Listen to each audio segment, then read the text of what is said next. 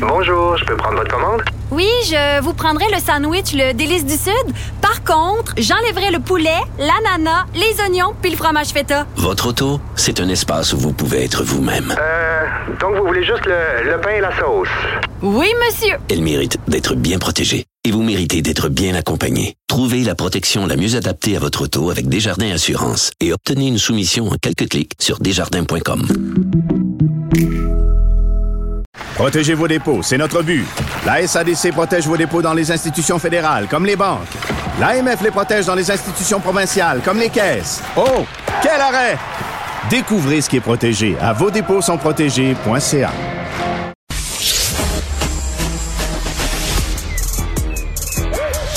Mathieu Bocoté. Il représente un segment très important de l'opinion publique. Richard Martineau. Tu vis sur quelle planète? La rencontre. Je regarde ça et là, je me dis, mais c'est de la comédie. C'est hallucinant. La rencontre. Bocoté. Martineau. Alors, euh, Mathieu, euh, tu connais certainement les émissions pour enfants de Radio-Canada. Donc, euh, Picotine, ben, c'est rire des gens qui ont de l'acné. Paillasson, ben, c'est un gros niaiseux, c'est rire des gros. En même temps, il mangeait des patates en chocolat. C'est un mauvais exemple pour la nutrition des enfants. Bobino passait son temps à faire du mansplaining à Bobinette. Il faudrait changer tout ça, mon cher Mathieu. En fait, il faut réécrire le passé. hein. C'est la grande exigence aujourd'hui, se délivrer des traces du passé qui contaminent le présent. À tout le moins, à tout le moins, c'est la vision qu'on euh, a- qu'ont de plus en plus d'éditeurs. Et là, donc, on va parler de Charlie la chocolaterie. En un mot, en un mot, on s'en souvient, on en a souvent parlé à ton émission, il existe aujourd'hui dans les maisons d'édition des gens qui sont des lecteurs de sensibilité. les lecteurs de sensibilité ont pour fonction de lire les manuscrits qui leur sont présentés pour euh, euh, les nettoyer de ce qui pourrait être des préjugés à l'endroit des différentes minorités ethniques et sexuelles.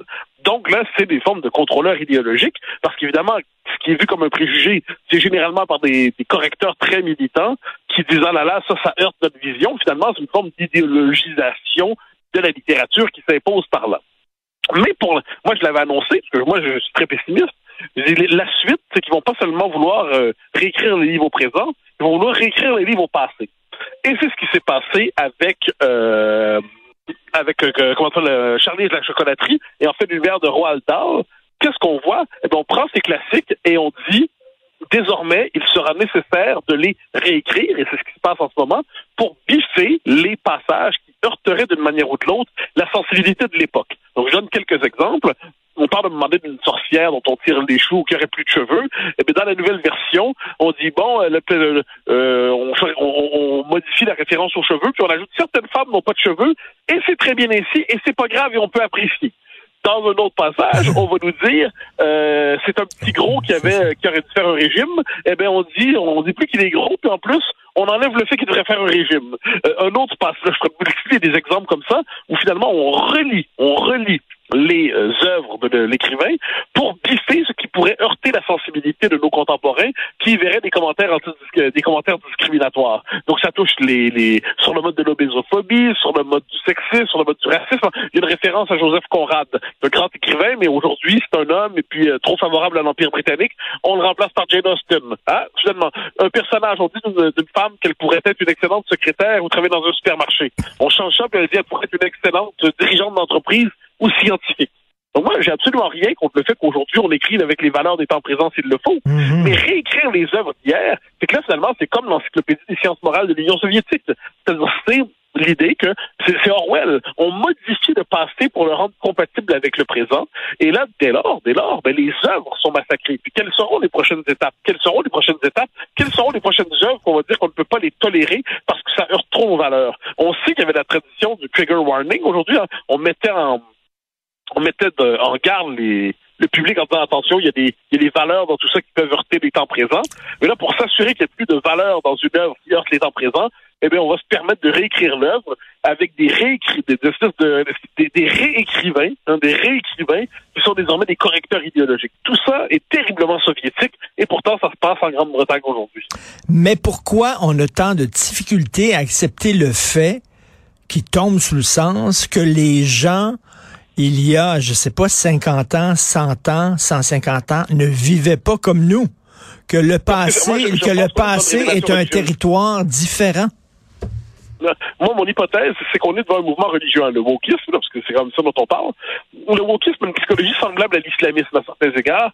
C'est-à-dire qu'on se souvient des, euh, des islamistes qui ont voulu, qui ont rasé les bouddhas de Bamiyan. Hein, les talibans ont rasé les bouddhas de Bamiyan parce que c'était des manifestations de foi pré-islamique qui heurtaient justement, puis, euh, qui étaient sur le mode de la représentation euh, de l'icône. C'est la, donc c'est la représentation du divin, même sur un mode dans leur esprit, c'était païen. Donc, on a rasé les Bouddhas, les Bouddhas de Bamiyan. Euh, on se souvient aussi à Palmyre, où la ville a été rasée par l'État islamique.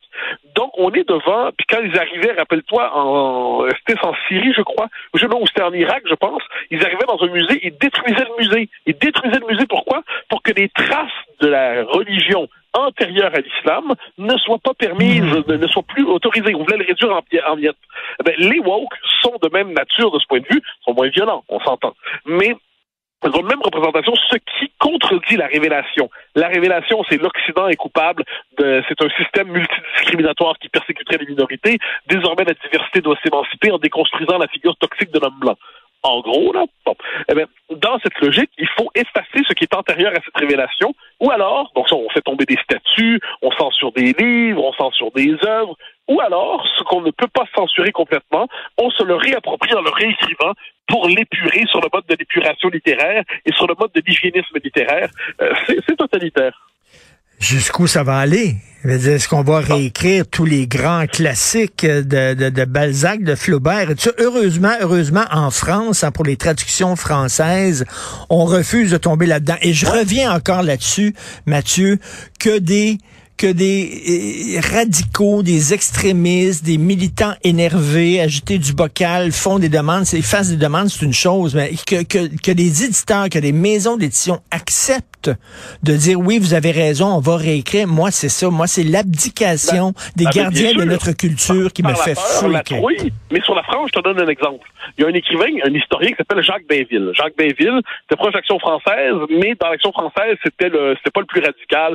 C'est plutôt dans l'Action française un modéré. Mais c'est surtout, surtout un grand écrivain dont on publie encore les œuvres aujourd'hui. C'est un grand historien de l'histoire de France.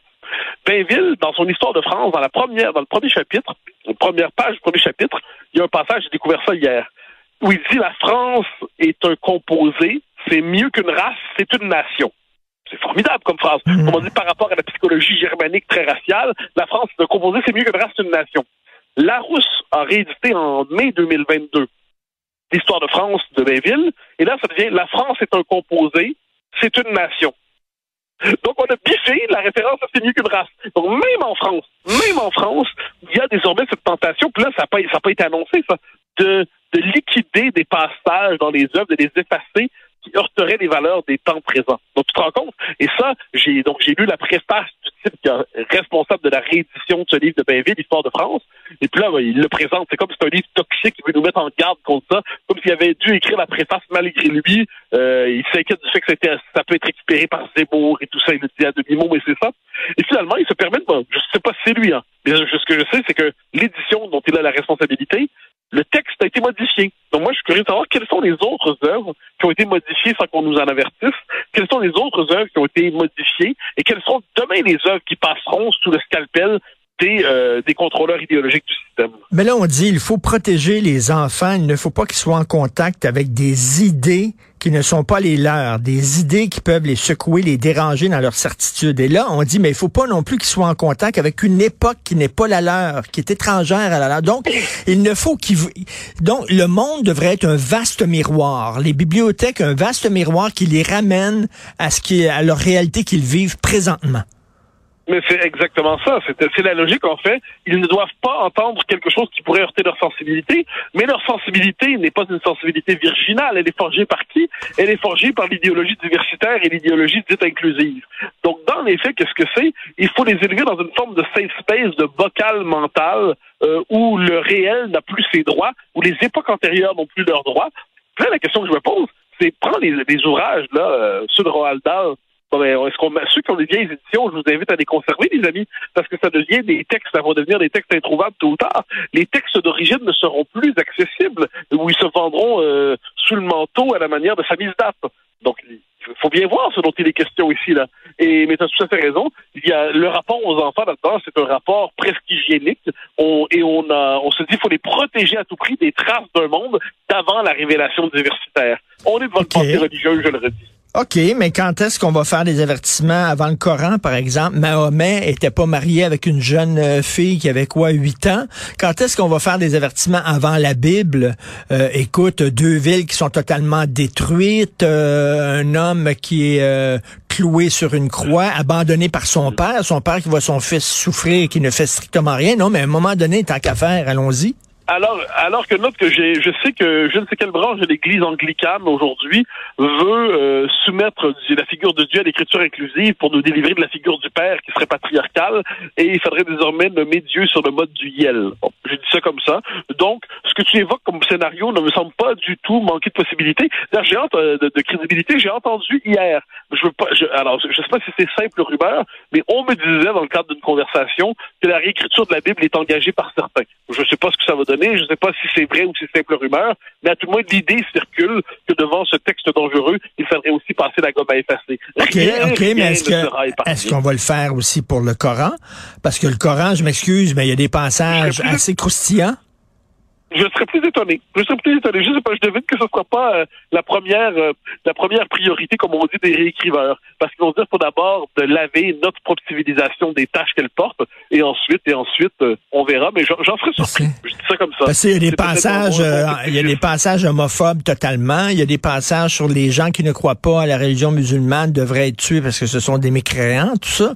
Euh, c'est presque un discours haineux contre les non-musulmans. Est-ce qu'on va aussi euh, passer ça à l'eau de Javel, tant qu'à faire? Ah, je pense pas. Je Euh. pense pas. Je pense qu'il faut y aller dans l'ordre. Il faut déconstruire l'Occident. Puis quand l'Occident sera déconstruit, on verra qui euh, qui s'en emparera. Et il se pourrait ensuite que ceux qui après que les islamistes après que tu sais, moi je dis toujours les wokistes, le, le wokisme euh, c'est un travail de déconstruction. Et ensuite euh, l'islamisme pourrait décider que le travail est fait. Je ne suis pas certain qu'il sera aussi autocritique à son endroit que les Occidentaux auront été auront été aussi critiques envers eux-mêmes. Mais bon, ça c'est un scénario euh, de politique fiction apocalyptique apparemment. Mais quoi qu'il en soit, j'ai l'impression que l'autocritique morbide jusqu'à l'autodestruction de soi, c'est un trait occidental. Écoute, euh, les, les, les patients ont pris le contrôle de l'asile. Merci beaucoup, Mathieu. On se reparle demain. Salut. Bye bye. Bye.